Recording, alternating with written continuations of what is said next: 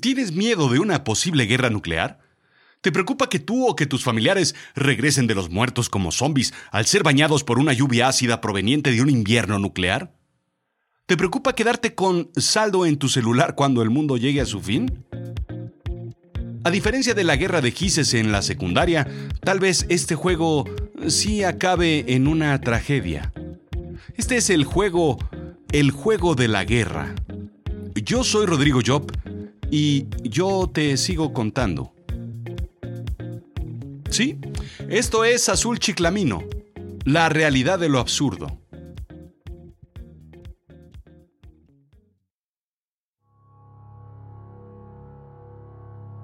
Parece que siempre nos preocupamos por cosas que a veces no podemos controlar que si ojalá que no llueva porque dejé la ropa tendida, que si tu ex cambió su estatus en Facebook, que si te bloqueó o que si en sus fotos de Instagram aparece preparando arroz con leche cuando siempre te dijo que a ella no le gustaba el arroz con leche. Pues ¿qué se cree? Que si el dinero no alcanza y que si el trabajo es mucho, aunque luego te preocupas porque el trabajo es muy poco o no hay. Pues ¿quién te entiende? Que si subieron la mota y también el alcohol, que si la ruguita por aquí o que si las nalguitas se te están cayendo, que si la cana, que si dejaste de comer con sal porque tu brazo te cuelga cuando usas el salero. Total que te preocupas porque cada día te pareces más a Luis Miguel y no por ser guapo, sino por gordo, o porque las ketchup no han sacado otro éxito desde Acereje, Ja, Deje, Teje de tu tejeberese tu noja majabian de bugian de wiridipi. ¿Te preocupas por los errores que has cometido cuando sabes que incluso cometerás aún más errores en tu vida? Más aún que aciertos. Incluso a veces te vas a dormir pensando que si te ganas o no la lotería cuando ni has comprado un boleto. Que si el tío Pelayo otra vez huele a bobadilla 103. quiero decir, a English Leather o que si la tía Maruca se enojó porque pues ya sabes, lo que dijeron, que dijiste, que nunca pensaste que dirían porque pues porque tú no lo dijiste. Te preocupa todo lo que quieres cambiar en este mundo, pero ¿sabes? Ahí te va una noticia, una mala noticia, ¿no? Al mundo no lo puedes cambiar. La pregunta del millón Debemos preocuparnos por las cosas sobre las cuales no tenemos control, como el posible inicio de una guerra nuclear, ahora que tenemos a dos psicópatas a cargo del armamento nuclear mundial. ¿No? Esto fue Azul Chiclam... Ah, ¿quieres que te explique? Bien. Primero, para tu tranquilidad, siempre han habido psicópatas sentados detrás del gran botón nuclear a lo largo de la historia. Así es que puedes estar tranquilo de que nada en realidad ha cambiado. Libia, por ejemplo, no logró desarrollar o comprar un armamento nuclear. Intentó colaborar con China o Pakistán y con India, entre otros. Terminó al final comprando uranio enriquecido de Nigeria. Historia real. Al final incluso estuvo involucrado con el doctor Emmett Brown de Back to the Future. Historia no tan real. Indica The Atlantic que después de su reelección en 1984, el presidente Ronald Reagan se sentó para una entrevista con la revista Time. Esto fue lo que dijo. Simplemente creo que no podemos entrar en otra generación con el mundo viviendo bajo la amenaza de estas armas y sabiendo que algún loco puede presionar el botón en algún lugar. Mi esperanza ha sido, y mi sueño, que podamos lograr que la Unión Soviética se una a nosotros para comenzar las reducciones verificables de las armas. Una vez que comience por este camino, deben ver cuán mejor estaríamos ambos si nos deshacemos de ellos por completo. Ambos brindaron con un tecito de tila, dicen algunos. Pero, ¿en dónde estamos parados hoy? A pesar de todos estos cambios, según Business Insider, Rusia tiene 7.000 armas nucleares, mientras Estados Unidos tiene 6.800. De ahí viene probablemente el interés de Trump en el tema, por ser más grande, más poderoso, más dañino y el más, el más guapo, según él. La cifra cae drásticamente en el número 3 con Francia, 300. China 270 armas nucleares. En realidad Corea del Norte está en el noveno lugar con nada más 60. Y Costa Rica, el país que abolió el ejército en 1949, tiene 8 pistolas de agua, creo. Pero el game changer en el entorno bélico en los últimos años, y subrayo game, fue la capacidad de Corea del Norte de hacer llegar esas armas a territorio estadounidense mediante misiles. Eh, ¿Misiles eh, transpacíficos? Imagina que hiciste algo mal y mamá se prepara para quitarse la chancla voladora. Si sabes bien la fuerza de su brazo, su alcance, su puntería, su trayectoria normal, podrías hacer un ligero cálculo parabólico e incluso soltar una ligera sonrisa. Hasta que te das cuenta de que su alcance ha sido completamente mejorado por una intensa asesoría de papá y un entrenamiento en campo de lanzamiento de chancla. Entonces vale la pena no sonreír, colocarse en posición de esquivo y correr en caso de un lanzamiento posiblemente certero. Según la Universidad de Stanford, Thomas C. Schilling, estadounidense y Premio Nobel de Economía 2005, formalizó una disuasión y efecto de las armas nucleares en términos de la teoría del juego, un campo de la economía que intenta modelar las interacciones estratégicas entre dos individuos. Si estás un poco desubicado, recuerda Una mente brillante, en donde Russell Crowe interpreta al profesor John Forbes Nash de la Universidad de Princeton. En la teoría del juego, los jugadores intentan lograr el mejor resultado para ellos mismos, que a menudo es condicional de lo que piensa que harán los otros actores. Para ilustrarlo, imagina la escena de una película de muchachos rebeldes con motos y autos descapotables fuera de una fuente de sodas. El protagonista, es decir, el muchacho chicho de la película Gacha, es provocado por el valentón vulgar y macarra de cutis cacarizo y pelo ceboso. Se hacen de palabras y deciden jugar chicken o gallina para demostrar quién es el más valiente. El juego consiste en que los dos individuos inestables, subrayo la palabra inestable para usos posteriores, manejan sus vehículos a toda velocidad, uno hacia el otro hasta un punto de no retorno, el puente de un solo carril que divide el pueblo bueno en donde está prohibido bailar del pueblo divertido en donde todos se emborrachan y son felices. El primero en dar un volantazo para salir del camino y evitar el choque, pierde. Cada jugador tiene dos opciones, seguir adelante o virar y salir del camino abandonando la carrera. Cada composición de decisiones tiene una ganancia específica y cuantificable. Ser el héroe o ser el villano, ganar o perder. Este juego ilustra el concepto de política arriesgada, o lo que el profesor Scott D. Sagan, profesor de ciencias políticas de Stanford, define como amenazas que dejan cosas a la casualidad.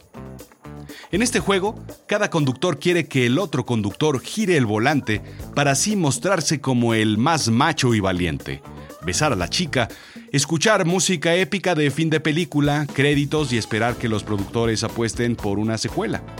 Sin embargo, la decisión de virar debe ser lo más tardía posible, en el último segundo, para asegurar el resultado más ventajoso.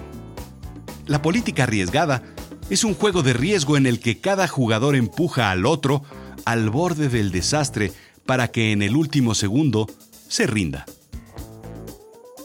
A diferencia de un juego en el que estás blofeando o pujando cuando no tienes nada en tus cartas como el póker, o en una amenaza de tomar tus cosas e irte de la casa después de romper toda la vajilla como en cualquier matrimonio normal. Situaciones normales, digamos, en este caso, en el juego de la gallina, sí estás dispuesto a llegar hasta las últimas consecuencias. Chocar. Muchas interacciones americanas soviéticas en distintos puntos de la Guerra Fría se mantuvieron en esta situación para extraer las ganancias más favorables. Tal vez de ahí sus capacidades nucleares tan similares. Un juego de equilibrio. ¿Lo ves? En una situación de posible guerra, llamémoslo el juego de la gallina nuclear, ambos adversarios tienen dos opciones. Retirar su armamento nuclear o utilizar su armamento nuclear. Si ambos alejan sus manos del botón, como había sucedido hasta estos momentos, tenemos tiempos de paz. Utilicemos mejor tiempos de no conflicto armado. Entonces hay un empate entre ambas naciones. Si ambos utilizan el armamento, entonces hay guerra. Diría yo que hay dos perdedores, pero esa es interpretación personal. Si uno utiliza su armamento y el otro no, entonces hay un ganador y un perdedor. Sin embargo, esta realidad se alinea con la posibilidad inversa, en donde el primero no utiliza el armamento y el segundo sí, habiendo un perdedor y un ganador. Kim Jong-un está diciendo, aquí estoy y quiero jugar. Trump está diciendo, yo también estar listo. Lo bueno es que la tensión nuclear la mantienen ambos líderes, la gran calabaza y el cuetero ojitos de tornillo, mientras académicos militares, pensantes, preparados y estables analizan matemáticamente todos los escenarios y posibilidades en un modelo de computadoras más grande que el ego de Hugo Sánchez. Así es que economistas, matemáticos, actuarios, científicos e ingenieros en computación alimentan información socioeconómico, política, mágica, musical y son consejeros de guerra analizando situaciones con números y no con el estómago o con Twitter. La inestabilidad mental del individuo que presume el gran tamaño de su botón nuclear se anula con la inestabilidad mental de su adversario que piensa las mismas locuras que él es un juego de suma cero.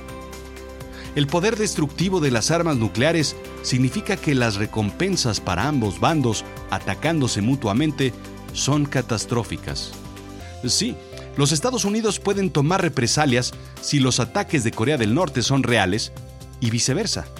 Significa que corremos el mismo riesgo de una destrucción completa y la aniquilación de todos los jugadores si usamos armas nucleares. En la vida real, sin embargo, los Estados Unidos les importa la próxima ronda de juego o llegar al otro día sin ser aniquilados. ¿Me sigues? Del mismo modo, Corea del Norte también le gustaría continuar existiendo sin tener que preocuparse por una guerra nuclear. El juego continuo del dilema del prisionero y del juego de la gallina en múltiples rondas cambia nuestros cálculos si solo jugamos una sola vez. El juego es seguir jugando y por ello existe la tensión diaria.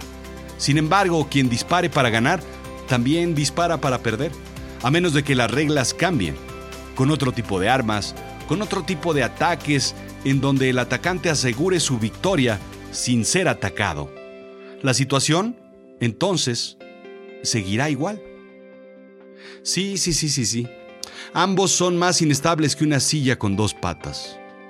Así es que, en efecto, dependemos de los berrinches de dos bebesotes, aunque también de modelos matemáticos bien estudiados y calibrados para que emitan recomendaciones estables. Así es que puedes estar medio tranquilo. Pero te digo un secreto. Lo curioso es que este análisis de la Universidad de Stanford no habla de Corea, habla de la Unión Soviética y de la crisis cubana de misiles, pero encaja perfectamente en la crisis actual poco ha cambiado en un mundo que ha cambiado mucho, ¿no crees?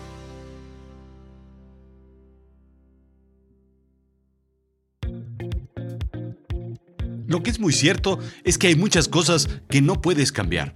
El pasado, por ejemplo, lo que perdiste o lo que dejaste de hacer, o tal vez lo que los demás piensan de ti, tu herencia y tu legado, o incluso el clima, las circunstancias a tu alrededor, o el tamaño del botón de los niños que están haciendo un concurso de escupitajos en Estados Unidos y Corea del Norte. Lo que sí puedes hacer, lo que sí puedes cambiar, es en lo que te debes enfocar, porque eso sí es para preocuparse. Lo que puedes hacer tú hoy. Hoy puedes cambiarte a ti, que para ser honesto, te aseguro que tampoco estás, eh, digamos, pues, eh, muy bien en todo. ¿O sí?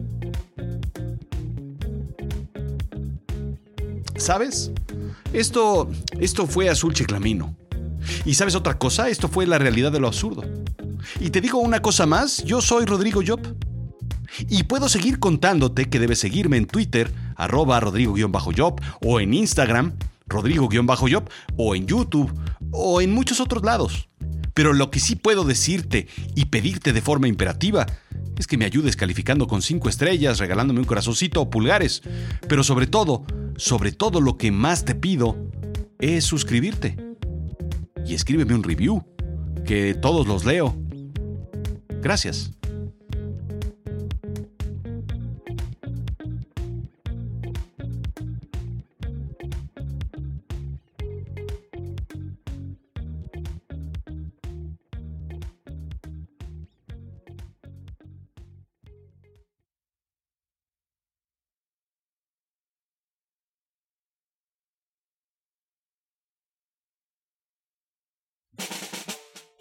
Por cierto, te voy a contar algo, pero tienes que ser muy discreto. ¿Sabes que en la Segunda Guerra Mundial a los soldados británicos se les daban tres cuadritos de papel por día? Y a los americanos, 22. Igualito que en cualquier baño de gasolinería de carretera. ¿Ya ves qué poco ha cambiado el mundo?